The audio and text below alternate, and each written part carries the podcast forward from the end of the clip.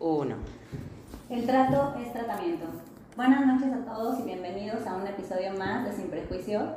Esta noche vamos a hablar de un tema un tanto delicado que es la salud mental dentro del cerezo. Y para eso tenemos un súper invitado que es el maestro Héctor Ramírez Schultz. Él es coordinador general jurídico y maestro en la Academia de Policía en la Secretaría de Seguridad Pública y Tránsito de Benito Juárez en Cancún, Quintana Roo. Bienvenido, profesor. Muchas gracias, muy buenas noches. Estamos súper emocionadas de tenerlo aquí y de hablar de un tema tan complicado y tan delicado como es la salud mental dentro de un cerezo, sobre todo partiendo de que no toda la gente conoce qué es un cerezo, cómo se maneja, cómo viven los internos. ¿Qué nos puede contar un poquito al respecto? Bueno, pues primeramente saber lo que significa lo que es un cerezo. Entonces, eh, pues en la República Mexicana se habla de cárceles, se habla de reclusorios, de centros penitenciarios, se habla de penitenciarías. Y eh, bueno, el cerezo es unas, son las siglas del Centro de Reinserción Social. Eh, a partir de la reforma del, del, 2008 de la Constitución, ya se quita la readaptación social y se adopta ahora la reinserción social. Y bueno, eh, gracias a esta reforma del 2008 se viene a Cancún, Quintana Roo hasta el 2016, donde se empieza a ejecutar todas estas, estas normas y estas leyes y da un sentido más mm, social, más humano a las, a las cárceles. Que si bien es cierto que estamos eh, inmersos en una situación de, pues de, de, de, muchas cosas inhumanas, de posible, mucha corrupción, de cuestiones así, pues no todos los penitenciaristas, y yo me considero uno de ellos, ¿verdad? Luchamos para mejorar este sistema, ¿no? Y, en donde no somos garbanzos de libra, habemos muchos que sí trabajamos en pro de la sociedad y en pro de, de, estos internos, puesto que se nos olvida que siempre van a salir. O sea, va a llegar un momento en que todos los presos pues, van a salir y eh, van a estar en las calles con nosotros y pues teníamos que darles una nueva oportunidad, ¿no? Entonces así es como, eh, pues como el objetivo de los, de los centros penitenciarios. Ah, creo que es importante mencionar que ha sido director de diferentes eh, centros penitenciarios en el país. ¿Cuáles han sido ellos? Es correcto. pues antes de venir aquí al, al Cerezo de Cancún estuve mucho tiempo, casi cinco años allá en el... Eh, allá sedes. Eh, es, lo, es la cuestión es la misma, nada más que se llaman allá en Tamaulipas Centro de eh, Ejecución de Sanciones, ¿no? Pero es lo mismo que un cerezo. sedes o cerezo, al final de cuentas, va a albergar a personas que están privadas de la libertad. Ahora se les llama PPLs, ¿no? Personas privadas de la libertad, ya no son internos. Y bueno, pues mi máxima experiencia es allá, ¿no? O sea, estuve en la Ciudad de México, en las subdirecciones, en coordinaciones, eh, fui jefe de psicología, hice ahí varias cosas, pero yo creo que me fui a especializar a, Reynosa, ¿no? Que es un, lugar, siempre les digo a los alumnos que es un lugar fuera de, todo, ¿no? O sea, no existe em, un lugar más eh, peligroso. se habla de Michoacán, se habla de Sinaloa, pero yo considero que Reynosa es es el, el top. El top, sí. Sí, mucha violencia. Sí, así es. Hablábamos un poquito antes de empezar con ustedes de un poco lo que, cómo viven dentro eh, estos internos, ya no son internos, ¿verdad? Personas ¿verdad? ¿Cómo viven dentro? Hay una separación, es un poquito lo que desconocemos nosotros. ¿Cómo es la vida ahí dentro? Pues miren, em, todo va a depender también del cerezo, vamos a hablar del cerezo de, aquí, ¿no? Eh, siempre hay una clasificación penitenciaria, ¿no? Entonces, la labor de la, del área técnica, todos los cerezos se dividen en dos pilares, ¿no? Dos pilares fundamentales que es para en pro de la reinserción, que es lo jurídico y lo técnico. Lo jurídico se lleva todas las cuestiones de los PPL ante el juez de ejecución. Ahora, en, la actualidad, hay eh, cuatro tipos de jueces. Eh, el juez de este, el juez de control, luego sigue el juez de juicio oral y eh, el juez de, ejecución. Tres, perdón, son los tres, los tres tipos de jueces. El juez de ejecución va a llevar todos los asuntos y todo lo que se dé dentro del cerezo. Em, por lo tanto, eh, ante el juez de ejecución eh, tienen derecho los, los PPL. Eh, un ejemplo, si se muere la mamá de un PPL, pues tiene el derecho de salir a enterrar a su mamá. por las cuestiones que la mayoría son del crimen organizado, pues no se les permite, ¿no? Entonces es preferible avisarle al juez que va a entrar el cadáver al cerezo. Entonces se les permite llegar en el cortejo fúnebre, se les permite a las familiares más allegados que entre el, féretro y eh, adentro se les permite unas dos, tres horas. Son cuestiones que nadie o que la comunidad no, no, no, tiene ese conocimiento. Me he quedado con el lado cuadrado. sí, de que esto sucede. Así es, entonces yo como director lo que hago es decirle al jurídico, ¿sabes qué? Avísale ¿no? Al, al, al, juez esta situación y que el juez sepa, autorice ya sea que salga o ya sea que Eso entre muchas otras cosas. Em, ese es el primer pilar, ¿no? Las cuestiones jurídicas. la segunda cuestión, pues es la, la, cuestión de las áreas técnicas. El área técnica se dividió en cuatro y otras tres áreas que son muy importantes, pero el pilar principal recae en la psicología, en la pedagogía, en el trabajo social y en la criminología. Gracias a estas cuatro áreas podemos clasificar a cada uno de los PPL según su perfil clínico criminológico o sus patologías o psicopatologías que, ellos traigan. Es importante mencionar que eh, pues por eso hay hacinamiento. No, hay, hay celdas, de repente me dicen, oiga, usted que es director, porque hay una celda en donde tiene eh, no sé, 5 internos y esta celda tiene 35. Entonces, la gente dice, ¿cómo es posible? Bueno, tenemos que clasificarlos según su educación, según su posición económica, según el delito, según su peligrosidad. Las áreas me van diciendo todo esto y así los voy clasificando dentro, dentro de, las celdas o dentro de las estancias ¿no? del, del cerezo y así eh, poder controlar más o menos eh, las cárceles. Eh, algo muy importante es que hay que tomar en cuenta los cárteles, ¿no? Aquí en Cancún pues hay varios cárteles, entonces los tenemos que dividir según el dormitorio. Dentro del dormitorio se van clasificando también según su peligrosidad y todo. Em, así nos permite no revolverlos y evitar que adentro estén confrontándose o algunos motines o eh, muertos, o sea, sí, porque se agreden unos a otros. Se van a agredir en el momento en que pasa algo afuera. Si los, los, personajes que, que, atrapan afuera, que repercute dentro de una cárcel. ¿no? Entonces, si quitan a un líder afuera, dentro de la cárcel, eh, los líderes también empiezan a esta, esta situación. Y así se clasifica. La primera clasificación, y eso es del 18 constitucional, es dividirlos entre hombres, mujeres y obviamente adolescentes en conflicto con la, con la ley. ¿no? Entonces, en los cerezos nada más va a haber mayores de edad y en todos los cerezos del país está dividido hombres de mujeres y entre ellos están los procesados o que llevan precisamente todo un proceso que inician en esto y los sentenciados o ejecutoriados que ya son los que están compurgando la pena ¿no? impuesta pues también creo que hablábamos al principio de qué vasto es este tema y que de, no tendríamos tiempo para hablar de todo lo que nos gustaría, ¿no? Pero vamos a enfocarnos, yo creo, en las mujeres, ¿no? ¿Cómo, cómo llevan su vida dentro de un cerezo? ¿Tienen apoyo psicológico? Eh, ¿Se han hecho programas al respecto? Creo que es un poquito lo que nos atañe, ¿no? Claro. Em, primero vamos a, a, comprender que la mujer... Em, híjole, es que hablar, por ejemplo, eh, últimamente se habla mucho de matriarcado, patriarcado, y no sabemos eso, ¿no? Eh, eh, em, las, las chicas que empiezan a decir que todo es un patriarcado, yo difiero un poquito en eso y quisiera yo, yo hablar de eso, ¿no? Para entender el, la vida dentro de la, de la, prisión de la mujer, ¿no? Entonces, eh, mi punto de vista particular y que algunos pues este, coinciden conmigo, ¿no? Y otros, muchos otros difieren, es que a nosotros como varones, quien nos hizo machos fue nuestra propia mamá, y entonces es un matriarcado. la mamá es la que lleva este asunto.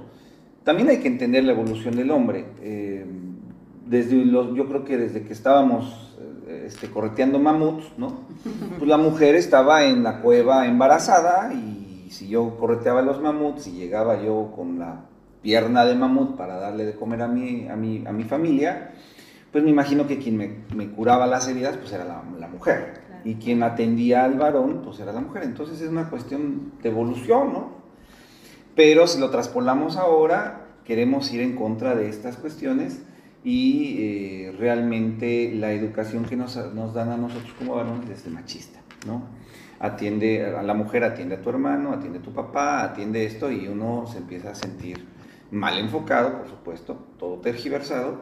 Este, soy el hombre de la casa y soy el poderoso y vienen todos estos El macho, ¿no? el macho. Claro. Eh, pero realmente quien nos hizo machos pues es la, la- la- La la propia propia, mujer. mujer, ¿no? En casa. en casa. Esto va a verse, eh, yo siempre les digo, el principal laboratorio donde vemos esto pues es la cárcel.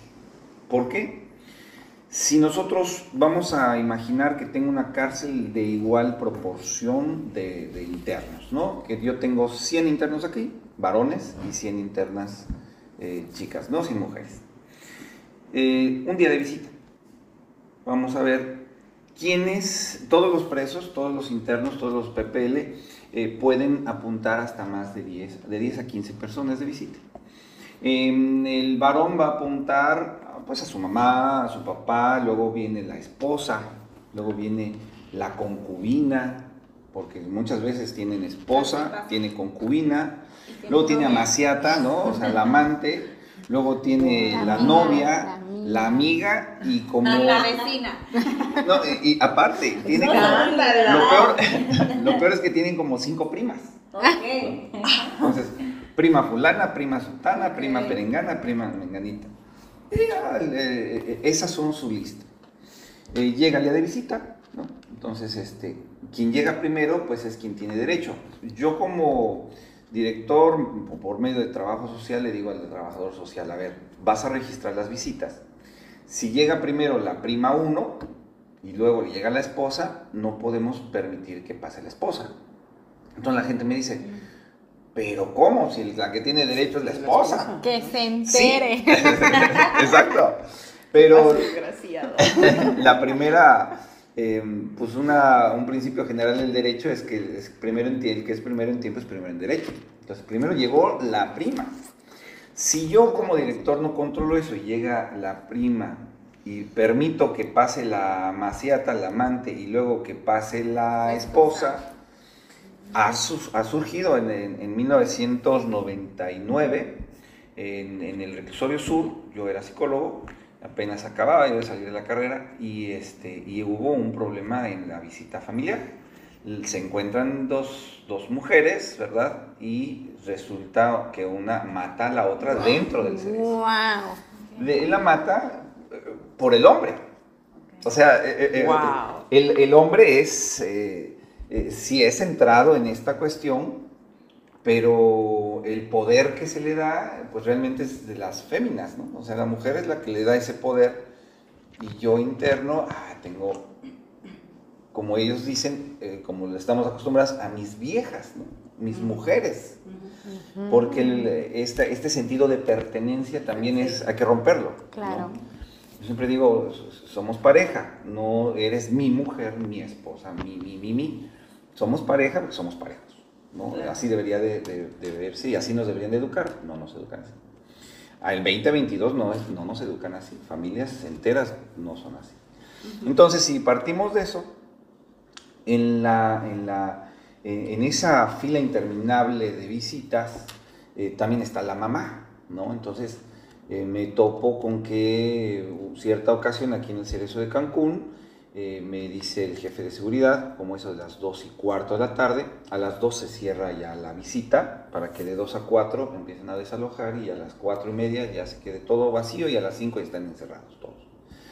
Entonces me dice, le hablan en la entrada, bajo la entrada, y es una señora, pues, como de 70 años, 80 años, ya toda sudada, eh, enojada, muy fúrica, porque viene a ver a su hijito, ¿no? Entonces, cuando me dice, vengo a ver a mi hijito, ¿no? Le digo, ay, su hijito, dije, tenemos aquí una, algún adolescente, alguien que se nos pasó, ¿no?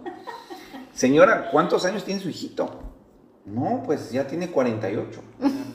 Su hijito, y siempre un, una, algo reiterativo que tiene la mujer aquí es decir, nosotros las madres siempre vamos a ver a nuestros hijos Como mi bebé. como mi bebé. Claro. No.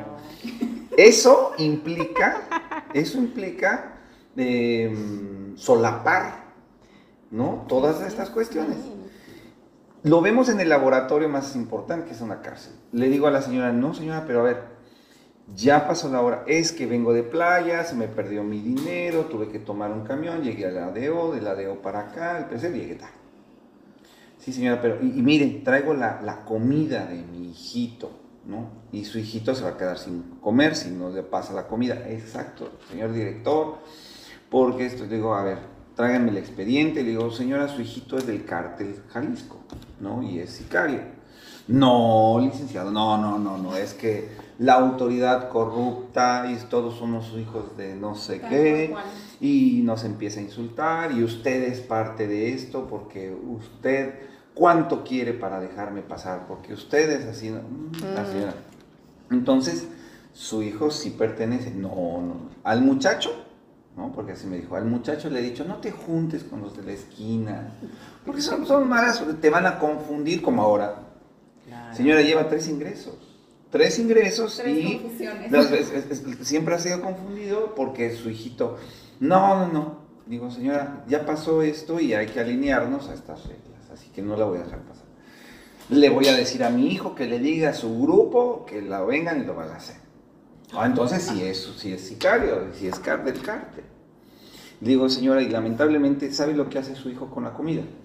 Llega usted con la comida, la regala, la vende por algún toque de marihuana o por alguna cuestión. Entonces no valoran, nosotros como varones, eh, hablando de gente eh, anti- antisocial, pues no va a valorar la vida de la mamá, ni mucho menos la comida, ni nada.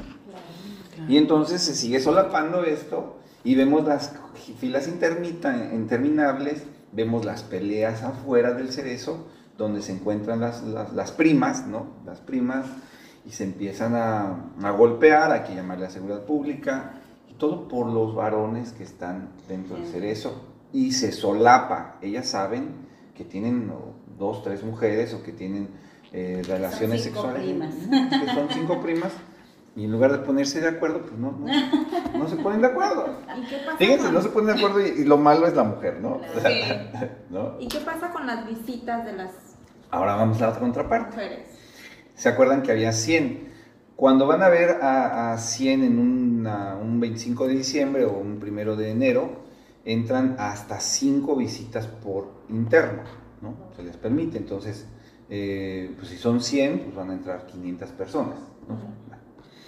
Eh, imagínense esto a gran escala. Estamos Sí. hablando de un reclusorio norte donde eh, por ahí de los 2000, ¿no? Del 2000 al 2010, había 12 mil personas por 5, ¿no? Es un mundo de gente, ¿no? mundo de gente. Las mismas eh, 100 chicas, ¿no? Eh, ah, tienen los mismos derechos. Y anotan eh, a la mamá, al papá, a la abuela, a los hijos, ¿no? Ellos anteponen eh, sobre todo a los hijos, van colocando ahí a posiblemente un novio, el esposo, posiblemente también un- uno que otro primo, ¿no? Eh, uno que otro primo, y viene el día de visita y tenemos a 100 chicas en donde la fila, pues si vemos a, ¿qué les gusta? De 100, 10 personas de visita, son muchas, ¿no? Entonces, eh, lo hemos visto, la psicología social, los psicólogos sociales han visto que la mujer es abandonada.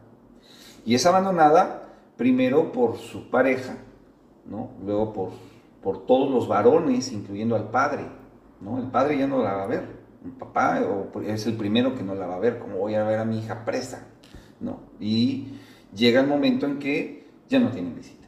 Entonces, muchísima mujer es totalmente abandonada a su suerte, en donde no reciben dinero, no reciben nada. Entonces, desde lo más básico, necesitan una toalla femenina y de dónde la sacan si no generan adentro nada y no tienen visita.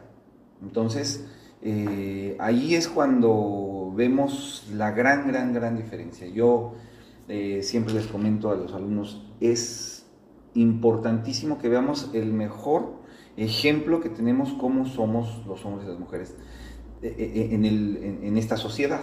Porque hay un eh, Rodríguez Manzanera, que es un criminólogo, él nos lo dice, ¿no? Dice, ¿quieres ver cómo es tu, socie- tu- tu sociedad?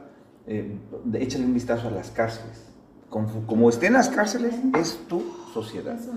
Eh, porque es el reflejo. Yo no necesito conocer a la población cancunense. Siempre les digo, eh, lástima o qué pena que Cancún, eh, el 90% de personas que, que cometen delitos no son cancunenses. Entonces ese es otro tema. Lamentablemente estamos, está Cancún, los cancunenses están contaminados de todos los- de Sí. todas las, las De regiones. todos lados, de todo el país, hay gente aquí de todo, y Es incluso que es de un- otros países. Es que Cancún es es un universal. paraíso, pero es que es un paraíso no solo turístico, es un paraíso para cometer crímenes, esa es una realidad.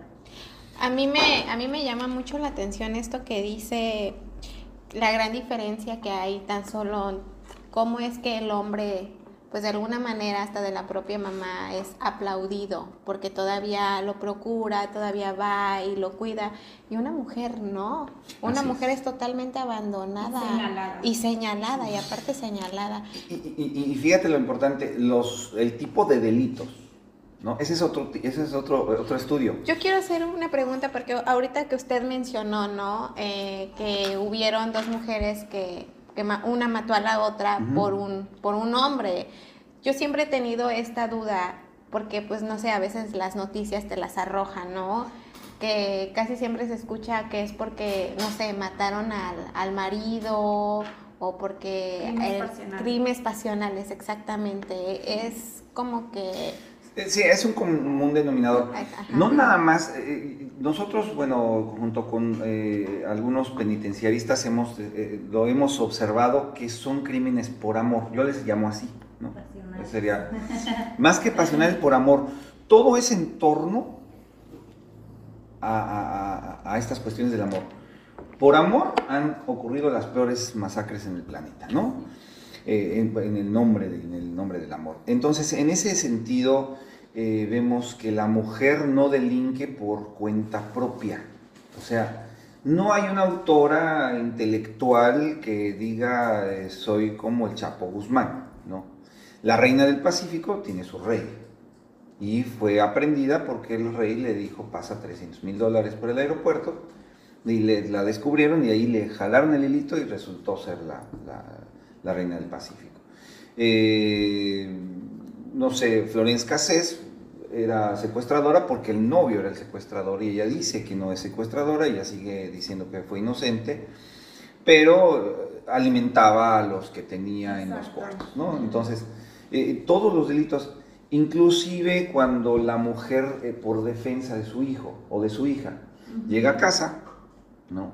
El otro día analizábamos un caso, llega a casa, ve al padrastro de la hija, o puede ser al propio padre, ¿eh? o sea, eso Ujú. del padrastro es, es Indistinto. indistinto. El propio padre eh, eh, abusando sexualmente de la niña, que la niña tiene 8 años de edad, llega la mamá y le da una cuchillada, ¿no? Si le da una cuchillada, ¿cuál es la diferencia? Siempre les digo a, la- a los alumnos, ¿cuál es la diferencia entre darle una cuchillada a otro caso igualito donde le dio 60 puñaladas? Entonces es más condenada, ¿no? Y decimos, ah, que condenen a la de 60, pero, a ver, pero el caso fue el mismo.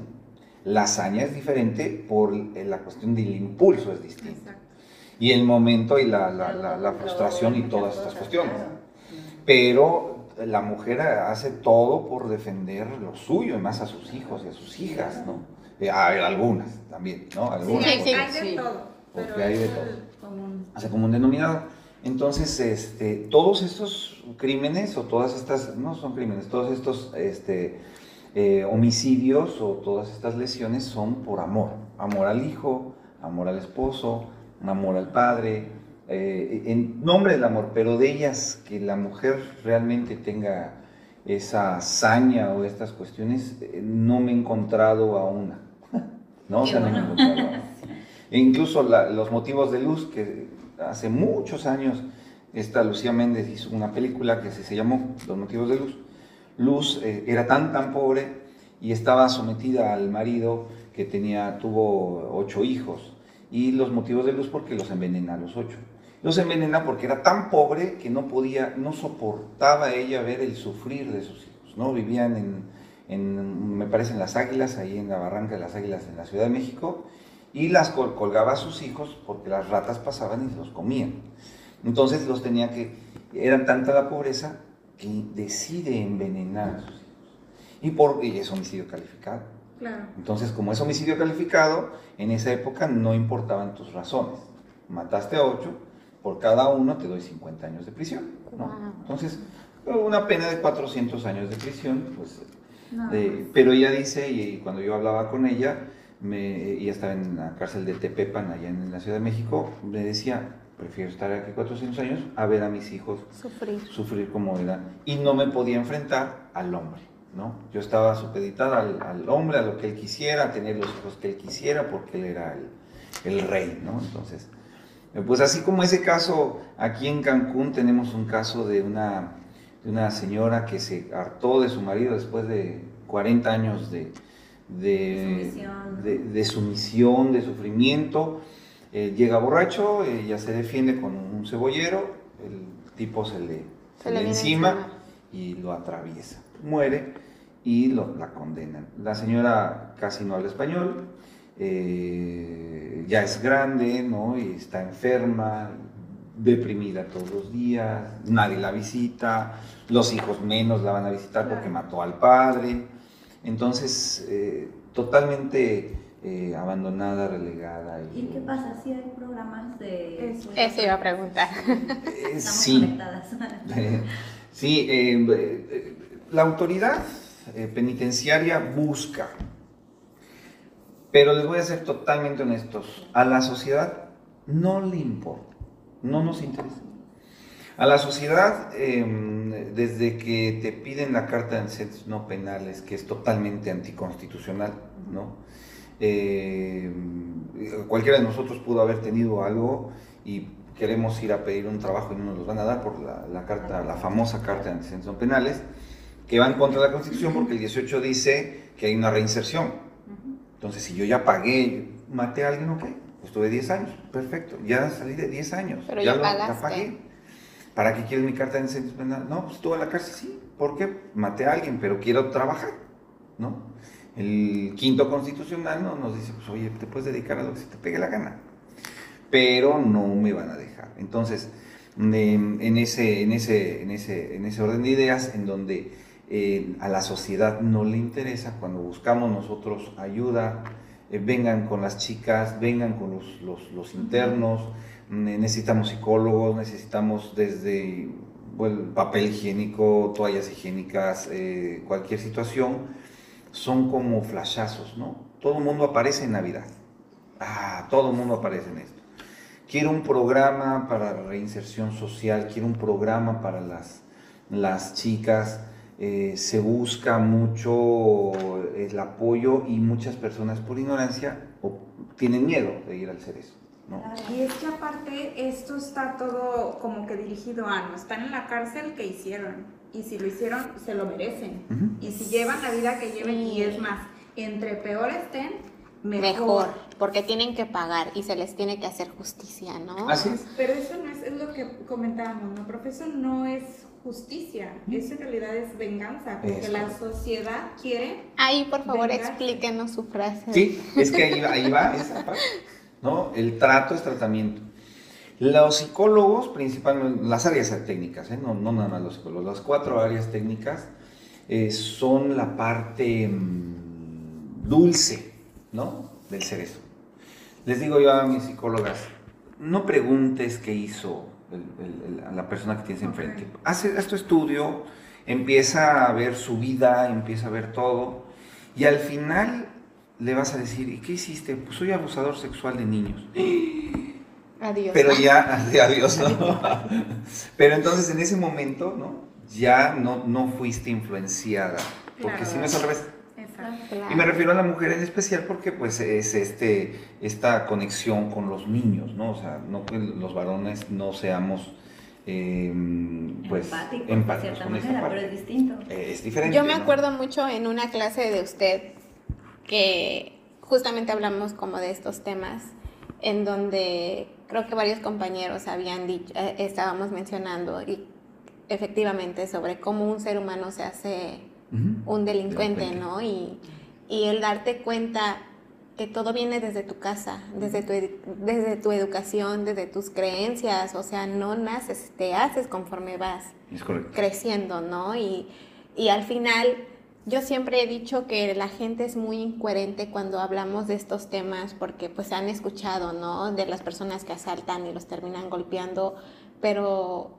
ves los comentarios ahora en las redes sociales y se lo merecía y esto y el otro y mátenlo y ahí de todo quieren hacer justicia por su propia cuenta, pero yo en mi punto de vista siento que haces tú lo mismo Exacto. Claro. al denigrar a una persona, sea lo que sea, ¿no? Porque cuando ya entramos en este ámbito psicológico, nos damos cuenta que muchas personas que también están dentro de la cárcel es porque no son conscientes, porque muchas veces sufre- sufren, perdón, de algún trastorno mental, ¿no? Que te lleva a cometer, o de la educación, o del sufrimiento, o del nombre del amor, como en este caso de las mujeres.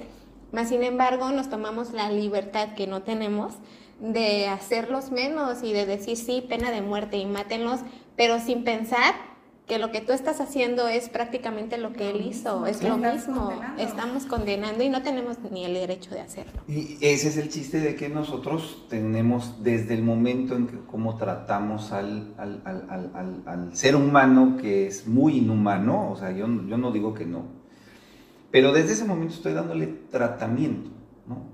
Si desde chico no es 100%, pero es lógico que el, el 90% de personas que violan, matan o esto, pues hayan sufrido alguna cuestión cuando eran niños.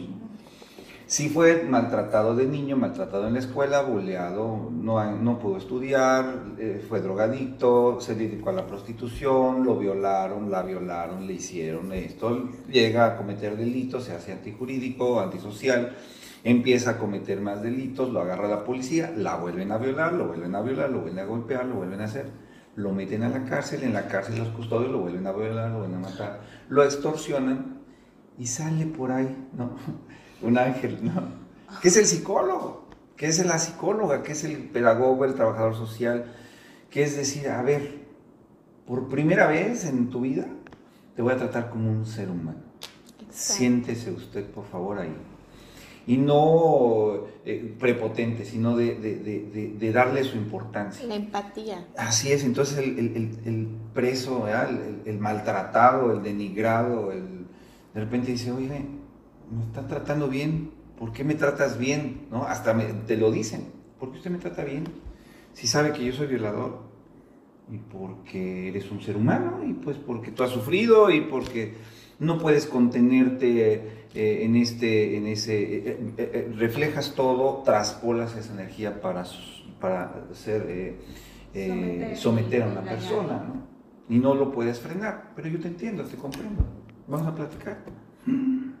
Rompes el esquema, rompes el esquema, empiezas a dar un tratamiento y esa persona que va a salir, cuando salga, posiblemente hayamos incidido en esta cuestión y lo va, lo va a evitar. Tenemos un violador menos. Pero que tiene que ver mucho de cómo es tratado el ser humano. El eh, sí. o sea, es sorprendente porque nosotros no les ofrecemos, y digo no les ofrecemos porque todos somos todos, ¿no? Una segunda oportunidad. Y, o sea, y obvio, sí, el ser humano es evolutivo y puede cambiar y puede transformarse. A lo mejor, no sé, de 20, la mitad. Pero con eso ya es ganancia. Ah, claro. Con uno. Sí, Con que- uno ya es ganancia. Yo creo que es, es una parte de la sociedad totalmente olvidada y es muy triste. Este, regresando un poquito al tema de, de las mujeres, yo tengo, te- tengo, conozco, sigo a una eh, activista que se llama Saskia Niño de Rivera. Ella es cofundadora de una asociación civil que se llama Reinserta. Entonces entiendo que impulsaron una ley para cuando eh, las mujeres eh, privadas de la libertad están embarazadas, eh, tienen el derecho de convivir con sus Eso niños dentro de la cárcel, pero entiendo que también una vez que cumplen tres años los niños tienen, el, o sea, necesitan ser sacados de las cárceles porque también dejarlos dentro es exponerlos a muchas cosas muy peligrosas. ¿Esto Sí. sucede en Cancún? ¿Sí, sí se lleva a cabo? Sí, sí, sí, sí, definitivamente. Eh, Saskia y yo somos amigos desde los 90. Y Saskia Oh, fue una, una- fue, fue- cuando, cuando nos conocimos, llegó un día y me dijo, yo era eh, coordinador y me dice, oiga, ¿puedo entrar a la cárcel a conocer? ¿no? Eh, eh, casi, casi le digo, sí, Pásenle. iba con, Pues con, con- con- con Mercedes Gómez Montt. Entonces me dice, Ajá. Me dice, este, oye, vamos a, a- a la, emocionada. a la- a la- a la cárcel, sí. Y empecé a darle un recorrido por todas las cárceles de la Ciudad de México, nos hicimos amigos. Y me dice, oye, yo quisiera, en ese tiempo me dice, yo quisiera hacer una asociación civil, ¿no quieres ser el presidente? O, o alguien conmigo. Estoy Digo. Y le digo, le digo, híjole, Saskia, le digo, me, me, hubiera- me encantaría. Le digo, pero mira, la realidad, tenemos vidas muy diferentes, ¿no? Eh, yo soy un pobre mortal y tú estás en otro, en otro, en otro En otro nivel. punto, en otra dimensión, entonces, pues yo necesito comer, necesito trabajar, este, y, y tú, tu, su mamá es una psicóloga maravillosa, excelente, híjole, qué barbaridad, de libros y no sé cuántas cosas, entonces empezamos a ir y conoció la, penitenciaría, fuimos al Reclusorio Norte, empezó toda esta, esta cuestión en los noventas, antes de que contrajera luchas con San Martín, este, eh, nos encontramos en la Cámara de Diputados y yo la acompañé porque el reglamento siempre decía que los niños tenían que estar hasta los seis años. Exacto. Y eh, yo por mi lado, por dentro de la cárcel, eh, luchando ¿no? con, con varias diputadas para decirles que bajaran esa edad. ¿no?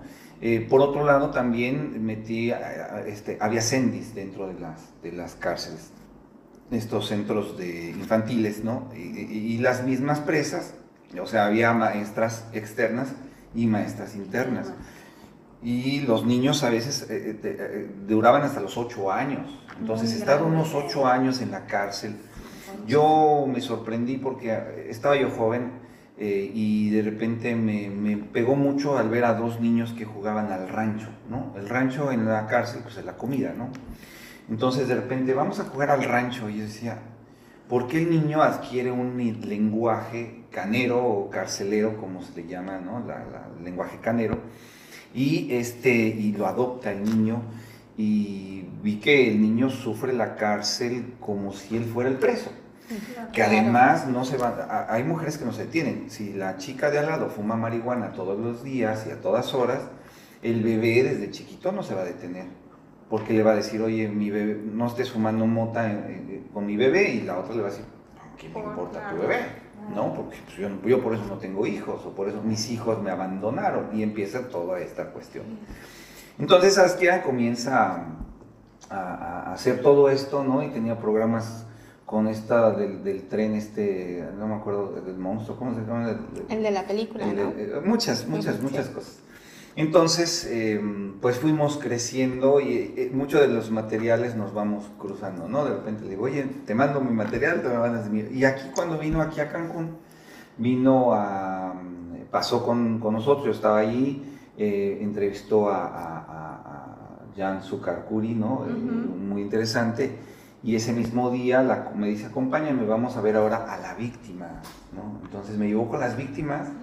Fue algo impresionante, lo disfruté, como siempre que nos vemos nos disfrutamos mucho eh, y nos, nos, nos encanta estar, pues hemos crecido durante ya casi 20 años creo, ¿no? Que llevamos en esto y, eh, y efectivamente eh, llegó el momento en que se modificó cuando sale la Ley Nacional de Ejecución Penal en el 2016, ¿no? Ya era ya un hecho de que los niños hasta los 3 años de edad.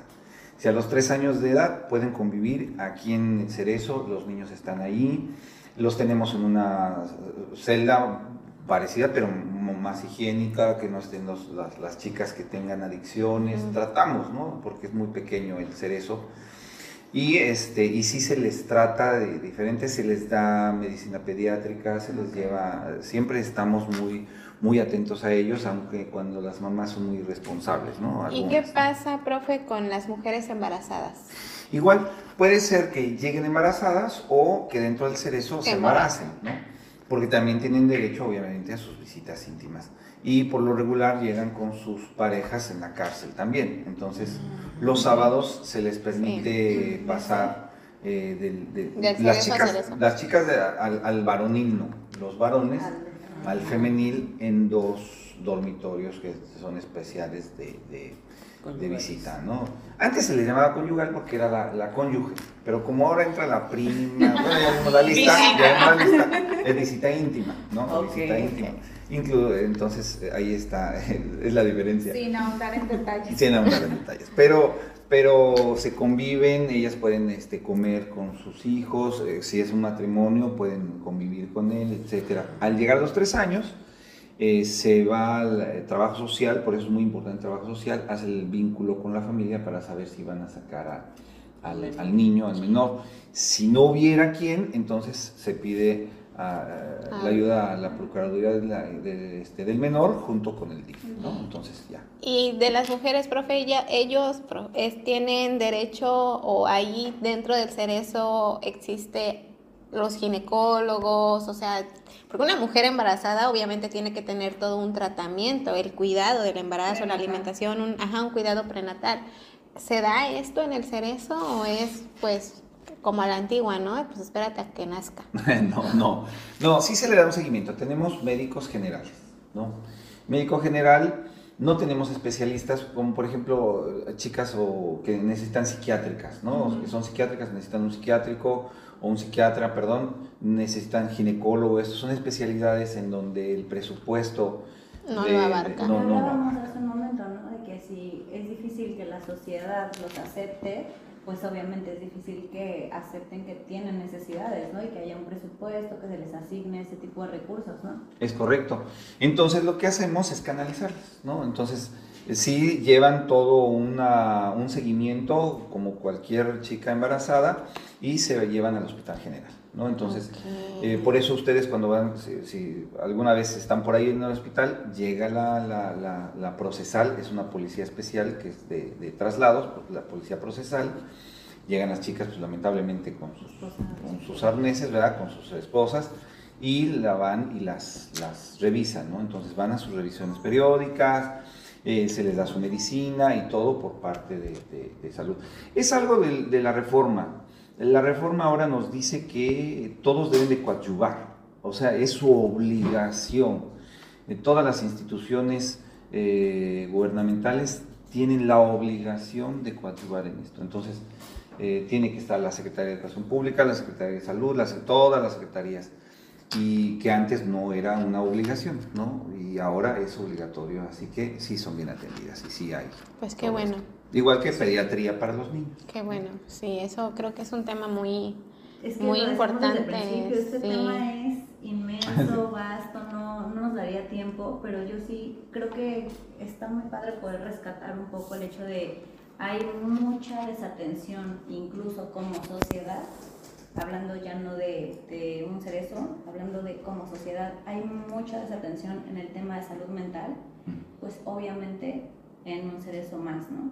Híjole, ojalá que hubiera, digo, nosotras que estamos empezando con este proyecto, que nos gustaría como decirle o proyectar un poquito a la gente, ¿no? Que es importante, o sea, es importante prevenir, no solo ir, lo hablábamos en un, en un episodio anterior, que decíamos, eh, ¿por qué la gente cuando va a una visita al psicólogo es cuando está más vulnerable? Claro. Porque no es como una visita al dentista, ¿no? Voy a ir a mi limpieza dental cada seis meses, ¿por qué no nos tomamos el tiempo de decir, la mente también hay que cuidarla, ¿no? Y ojalá existieran más programas sociales, porque Claro. entendemos que no va a haber gubernamentales, ¿no? Pero más sociales, que la gente se preocupara por esto, ¿no? Nosotros que decíamos que somos estudiantes de psicología y que nos encantaría poder apoyar de cierta manera y decíamos, ¿se podrá hacer el servicio social ahí? O sea, ¿se podrá apoyar, Claro. aportar un poquito, ¿no? Ojalá hubiera más gente que se sumara, porque vemos que sí es un tema bastante Claro. delicado que qué triste que haya tanta mujer abandonada. Claro, los hombres deben tener lo suyo, ¿no? Pero tanta mujer abandonada, no me imagino una mujer en depresión, encerrada, sin tratamiento, no porque las autoridades encargadas no lo tomen en cuenta, sino porque al final del día hay muchas carencias, ¿no? Como sociedad no lo tomamos. Yo, en yo cuenta. sí quiero, ahorita que, toca que toca, perdón, el tema Ross sobre, pues al final la solidaridad como ser humano, ¿no? ¿Hay algún programa, días específicos, algún punto en donde nosotros como ciudadanos podemos ir y aportar, lo, como bien usted lo dijo, toallas sanitarias, papel de baño, lo que no hay dentro, ¿no? Lo que nosotros podamos ofrecer como ayuda voluntaria? Sí, sí, sí, por supuesto. Eh, dentro del Cerezo tenemos los horarios de visita y a veces hay horarios especiales donde van asociaciones. Está, mm, eh, hay, muchas asociaciones, más que nada religiosas, eh, eh, hay muchos grupos de alcohólicos anónimos, hay gente que sí, sí, sí, sí, sí va.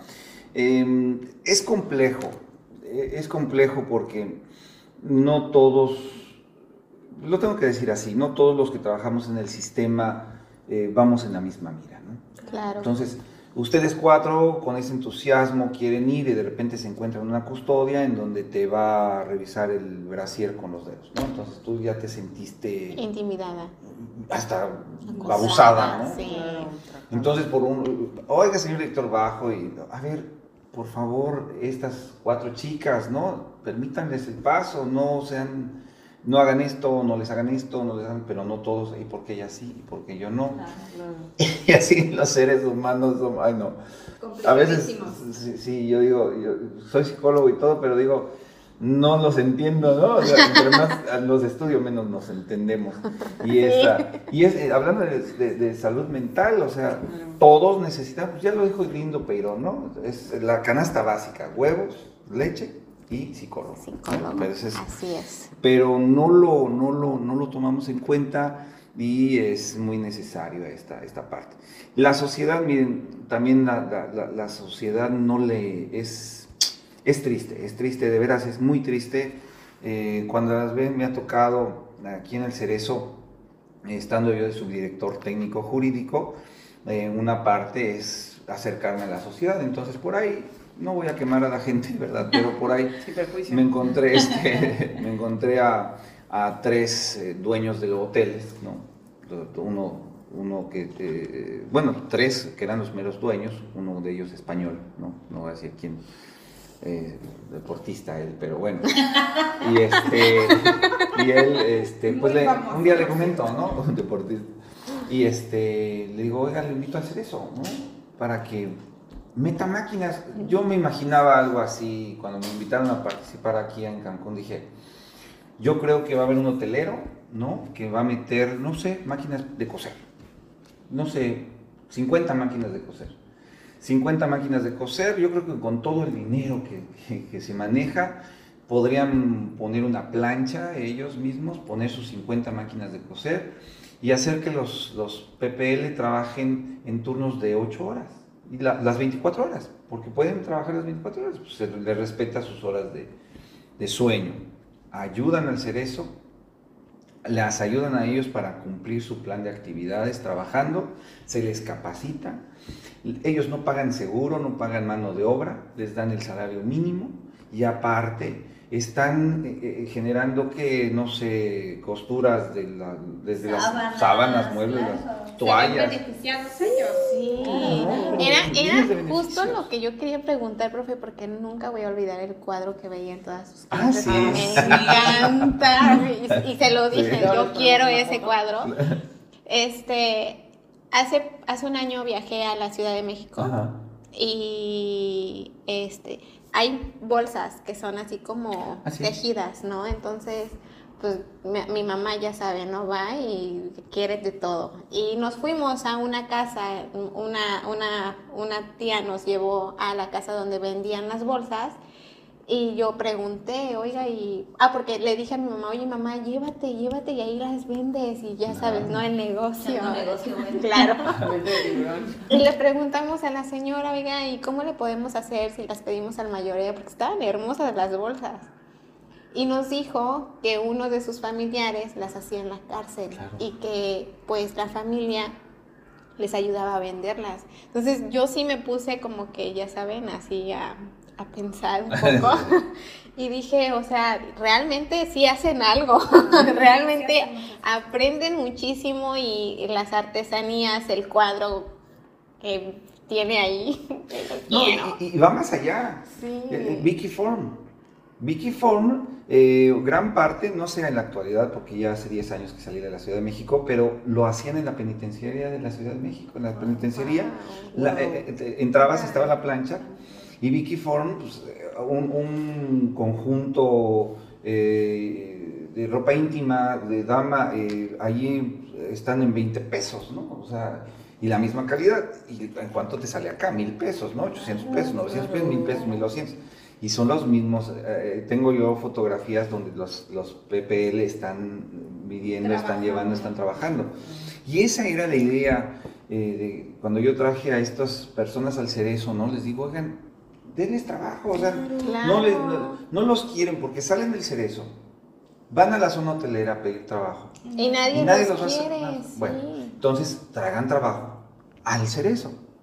Y ellos, se los aseguro que las personas que van ganando y esto, tienen, les cambia su mentalidad. Bueno, entonces estábamos platicando así y coincidió que había un- un- un- un- unos internos, ¿no? Estábamos ahí y le dice el, el, PP, le dice, oiga, este, pues ojalá nos traiga algo para trabajar, dice, porque ay, la vez pasada que estuve yo en la cárcel, salí, fui a pedir trabajo a su hotel, dice, y no me aceptaron, dice, y, este, y si usted nos da la oportunidad, incluso saliendo, pues le seguimos trabajando, dice, porque qué pasa, este señor fulano, ¿no? Le dice, eh, usted no me da trabajo, yo quiero ganar pues 8 mil pesos, 5 mil pesos mensuales, dice, ya con eso eh, podría yo mantener, dejo este, las cuestiones del cártel incluso, ¿no? Porque es muy peligroso, yo ya estoy hasta el gorro y no me puedo salir de ellos, pero supongamos que me puedo salir.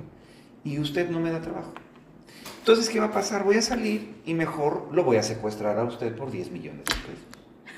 Lo más fácil. Qué buena Sí, idea. lo los- claramente. Lo- lo- y se lo dijo en la cara. Pero es una realidad. Y se quedó así, y yo, "Toy", ¿no? Le dije, órale, pues denles trabajo.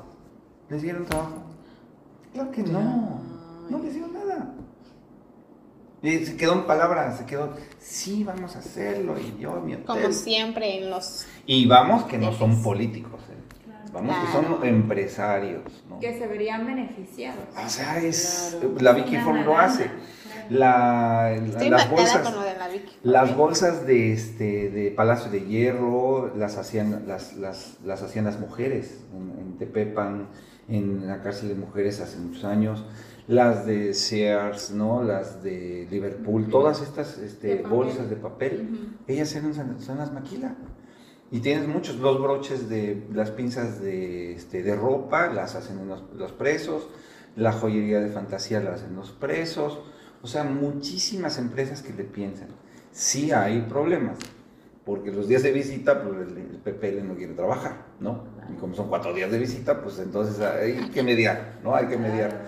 Pero podrían ser. Pero aquí en Cancún, lo más que hacen los, los PPL, pues son sus hamacas, Faltan Es una programas sociales, esa es la realidad. La triste Entonces- realidad. Y más porque se está viendo, ¿no? Muchos tienen sed de una segunda oportunidad, de mejorar, de salir y encontrar un trabajo. O sea, que sean al final, pues sí, reconocidos como cualquier otro ser humano, porque Claro. esos son, ¿no? Son seres humanos con sentimientos, con todo, Sí, todo. es. Sí, y muchas veces este, los despersonalizamos, ¿no? Sí. Y decimos que son monstruos. Pues sí, si, si, si me secuestraron a alguien, pues, yo quisiera matarlo, ¿no? Claro. Ay, desgraciado, ¿verdad? Pero no soy, o sea, no me hizo nada. Entonces no puedo yo generalizar y ir con todos los presos a decir son unos bola, ¿no? Hasta el mismo ruso que lo tenemos aquí, ¿no? Entonces, Ese es- famosísimo ruso. Ahora que lo manden ahí a luchar Su por su país. país, ¿no? ¿Verdad? Eh, Pero fíjense con toda esta, esta situación. Entonces, esa es la realidad. Faltan, falta sensibilizar a la, a la población, Sí. le falta la, la- la sociedad civil. grandes empresarios, tan millonarios, o sea, no puedo creer que sean tan millonarios aquí en, en, en, en Cancún, ¿no? Y no, no, no, nadie se va a fijar en, los cerezos. En un destino turístico tan importante, con tanta derrama económica, y que en cierta manera nuestra sociedad no es tan amplia, ¿no? Debería de haber más programas, programas sociales, debería de haber más difusión, debería de haber más grupos como este que trata de llegar a la sociedad para decirles, abran los ojos, ¿no? O sea, somos toda una sociedad que puede llegar y que está siendo muy disfuncional porque hay áreas de oportunidad que nos están enfrentando, ¿no? Que no se están viendo, que no se están tomando en cuenta. Claro, sobre todo muchos creo que se llenan la boca diciendo, o no sé, culpando al presidente, a ¿no? Todo mundo. Culpan a todo mundo, pero tú no te das cuenta de, claro, porque tú no te das cuenta de tu comportamiento, tú no te das cuenta de qué qué eres, cómo eres y qué es lo que dices, ¿no? Sobre todo, y lo vemos en el trabajo, lo vemos en casa, en la escuela, en la calle, o sea, lo vemos en todos lados y lamentablemente lo permitimos, ¿no? Porque estamos tan acostumbrados a ver así y no voltear al lado porque es más fácil ser, yo siempre lo he dicho, es más fácil ser una ovejita que, que es arriada y, no sé, hablando de lo laboral, ¿no? Y si no te pones la camiseta, uno te despide y si no te quedas horas extras. Y si tú quieres alzar la voz, te tachan como la revolucionaria, la argüendera, ¿no? La, la esta ya quiere y que no sé qué. Pero, o sea, no se ponen a pensar que, que ellos también son unos abusadores y, y, van y, y, le dicen cosas horribles a, alguien solamente porque ya salió en las noticias y porque es... y tú como persona, ¿qué es lo que haces? ¿No haces completamente lo mismo?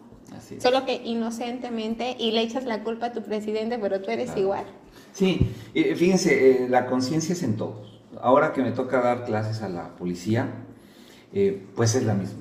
O sea, yo no tengo eh, pelos en la boca, entonces en la lengua y, y sí les digo a algunos compañeros que me van a oír y no les va a gustar, pero sí les digo sus cosas, ¿no? Y para hacer estas cuestiones éticas, ¿no? O sea, que te digan, oye, te detengo porque eh, acaban de asaltar acá atrás en un carro igualito al tuyo, no estoy diciendo que seas tú, pero voy a hacer mi trabajo, es prevención del delito, soy preventivo, policía preventivo.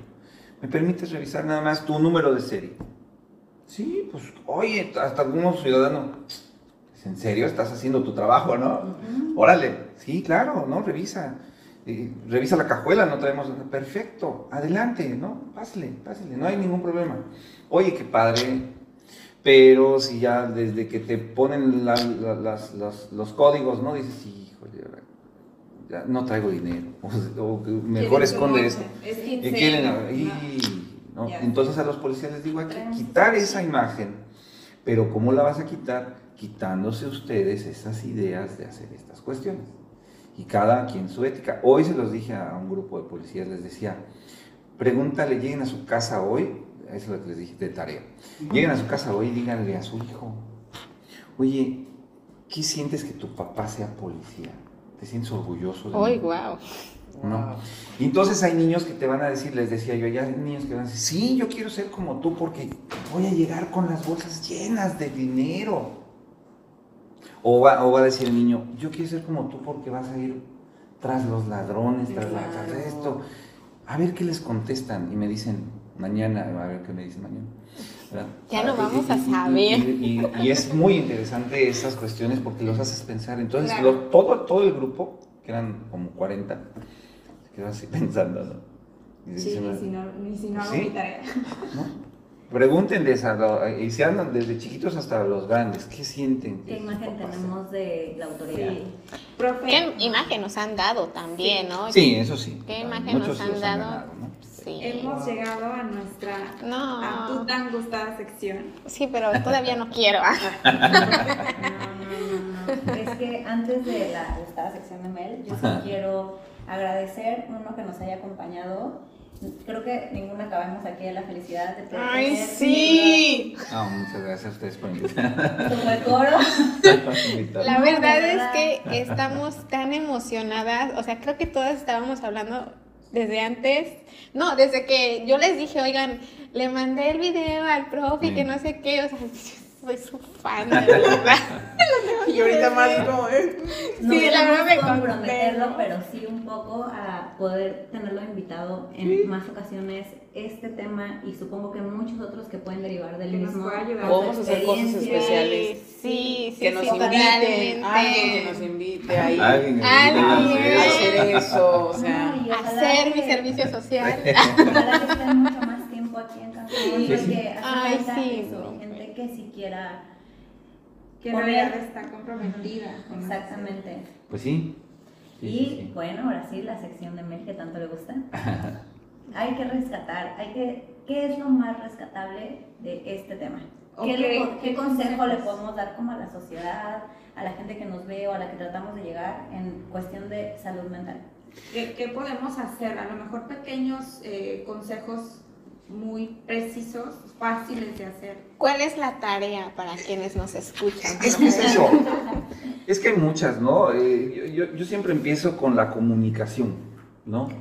Eh, no sé, siempre les, les- les comento a mis alumnos, lleguen a sus casas, ¿no? Cuando son pequeños, me refiero a pequeños de, prepa, ¿no? Secundaria y prepa, Ay, ¿no? Siempre les digo, nosotras. eh, también, ¿no? Siempre les digo, lleguen a su casa y, este, y por separado, ¿no? Hablen con sus papás, ¿no? Papá y mamá. Si están divorciados, si viven en otro lado, no importa. Pero hablen con separado y pregúntenles, ¿no? Oye, papá, este, ¿sabes, eh, ¿sabes con quién me junto? ¿Sabes el nombre de mis amigos? ¿Sabes el nombre de, mi- de los papás de mis amigos? ¿Sabes dónde viven? ¿Sabes qué películas me gustan? ¿Sabes por qué pongo esto en el Facebook? ¿Sabes por qué, eh, ¿sabes por qué publiqué esto? ¿Sabes si estoy feliz? ¿Sabes si he estado triste? ¿Sabes si yo puedo, con- si yo sé que puedo contar contigo o no? ¿Sabes si ya tuve, tengo relaciones sexuales? ¿Sabes si yo fumo o no fumo marihuana? ¿Sabes si yo... Eh, eh, es una lista interminable de preguntas. Cuando llegan los alumnos al día siguiente, eh, han llegado alumnas llorando, ¿eh? Y los papás sacados de onda, ¿eh? Porque dicen, ¿y ese maestro aquí? ¿no? Entonces, pues, nada, pues, soy un simple y sencillo maestro que nada más les hace reflexionar sobre la comunicación. Pero eso hace falta, ¿eh? Entonces llegan y... Pues aquí estoy viendo las cosas que me está haciendo el joven. Y de repente, este, de repente llegamos, ¿no?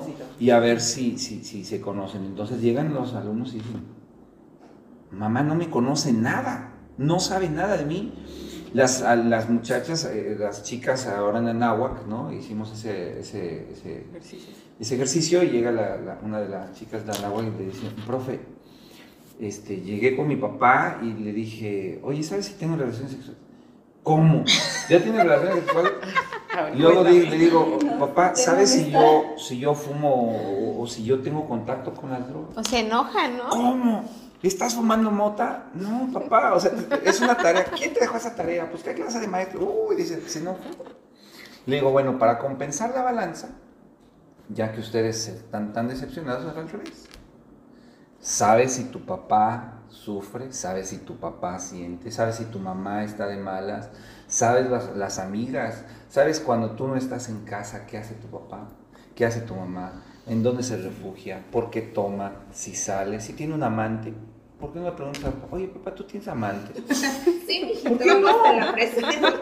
O sea, Era mi prima. Ay, no es mi amante, es mi prima. Entonces, ese, ese, desde aquí comienza el ser consciente hacia los demás. De nuestro entorno. Primero, sé consciente de ti mismo, sé consciente de cómo te comunicas, de qué es lo que sientes, cómo estás en, esta, en, esta, en estas cuestiones de la comunicación en tu eh, misma familia y eso te va a hacer que voltees a ver a los demás. Claro. Porque si no, si no te ves a ti mismo, nada más criticas, como tú dices, criticas, dices, este es un maldito, esta es una desgraciada, estas son feministas locas, esto, y nos insultamos. Y nos vamos en cosas que nada que ver. No hablar de, de estos temas. Primero, fíjate cómo es esto, los límites que hay en tu casa. Todos, fíjense ahorita cuánto llevamos con los celulares apagados. No puedes comer en tu casa con los mugrosos celulares apagados. Se lo tienes que dar al niño chiquito para que se distraiga en lo que tú estás platicando con tu comadre. Tienes que dejar el celular para saber qué es lo que estás comunicando. El silencio comunica. si yo estoy aquí como un niño, todo enojado, algo tengo, algo me fastidia. Y mamá, ¿no te das cuenta? No, pues sí, sí me doy cuenta, pero la mamá dice, ay, mi hijo está bien apático, mi hijo es... Mi hijo está en su adolescencia, ¿no? Ajá, y en el momento en que le brote una cuestión psicopatológica al muchacho, ahora sí llévalo al psicólogo. Ay, arréglamelo, ¿no, psicóloga? Pues si no es un radio, si no es un celular. Si nunca lo educaste a que en la mesa, por una hora que estemos comiendo, no se cae el mundo. Y si en esa hora se murió tu abuelito, híjole, qué pena, ¿verdad? Estábamos en, en- estábamos conviviendo como familia. Tiempo de calidad. ¿no? Y entonces así evitaríamos divorcios, evitaríamos todo y evitaríamos, por supuesto, conductas antisociales. Claro. Ahí yo creo que es, pues esa es una pequeña tarea nomás para preguntarle a nuestras familias qué Ustedes, tanto ah, nos, Profe, tanto nos conocen. Muchísimas gracias. Gracias por aceptar nuestra No, no, invitación. Ha sido un- una hora más o menos Sí. de Un tema placer. muy enriquecedor. Este, en verdad, ojalá que nos pudiera acompañar nuevamente. Claro que sí, con mucho gusto. Muchas gracias por acompañarnos. Eh, Naye, ¿quieres despedir? Pues nada más eh, agradecer sobre todo que fue un muy buen tema. eh, pues se vienen muchísimas cosas más. Realmente esperamos que sea el primero de muchos. Si hicieron la tarea justamente que nos acaba de dar el profesor, déjenos en sus comentarios pues, cuál fue el resultado. Y no olviden seguirnos en nuestras redes. También en la parte de abajo vamos a dejar todo lo necesario referente a nuestro invitado especial. Y pues ya saben, pueden contar con nosotros en cualquier red. Y es, no, espérense tantito, yo sí quiero, yo sí quiero me que, que nos, que nos vayamos pues con la enseñanza que nos dejó el profe y ustedes que nos están escuchando, que nos escuchen desde el corazón, ¿no? Ahora sí que como lo dijo el pro- profe, que sea en nombre del amor, porque creo que el amor puede lograr muchísimas cosas, que nos, que seamos más humanos, que seamos más empáticos, que realmente abramos esa mente de, de que todo ser humano, todo ser vivo se merece una segunda oportunidad. Y solamente así vamos a lograr el cambio del que todo mundo habla, porque todo mundo dice, ¿no? Entonces, pues sí, Seamos y el propio cambio. seamos el propio cambio y si está dentro de sus posibilidades, porque me imagino que pues muchos también, ¿no? Tienen familiares dentro del reclusorio, que sean más empáticos también con ellos, que los logren entender, que nosotros que no tenemos, bueno, no sé si todas, no sé, pero que nosotros que no tenemos a alguien o a las personas que nos están escuchando y que no tienen a alguien, no necesitas tener a alguien allá adentro para poder ayudar. Correcto. Pues con Ahora esto sí, despedimos. ahora sí. Muchísimas gracias nuevamente y nos vemos en un próximo capítulo. Muchas gracias. Adiós. Bien. Ahora sí Vamos a hacer la promoción rápido porque si no, ya nos van a correr. No, vamos a cerrar nosotros. Qué bárbaro.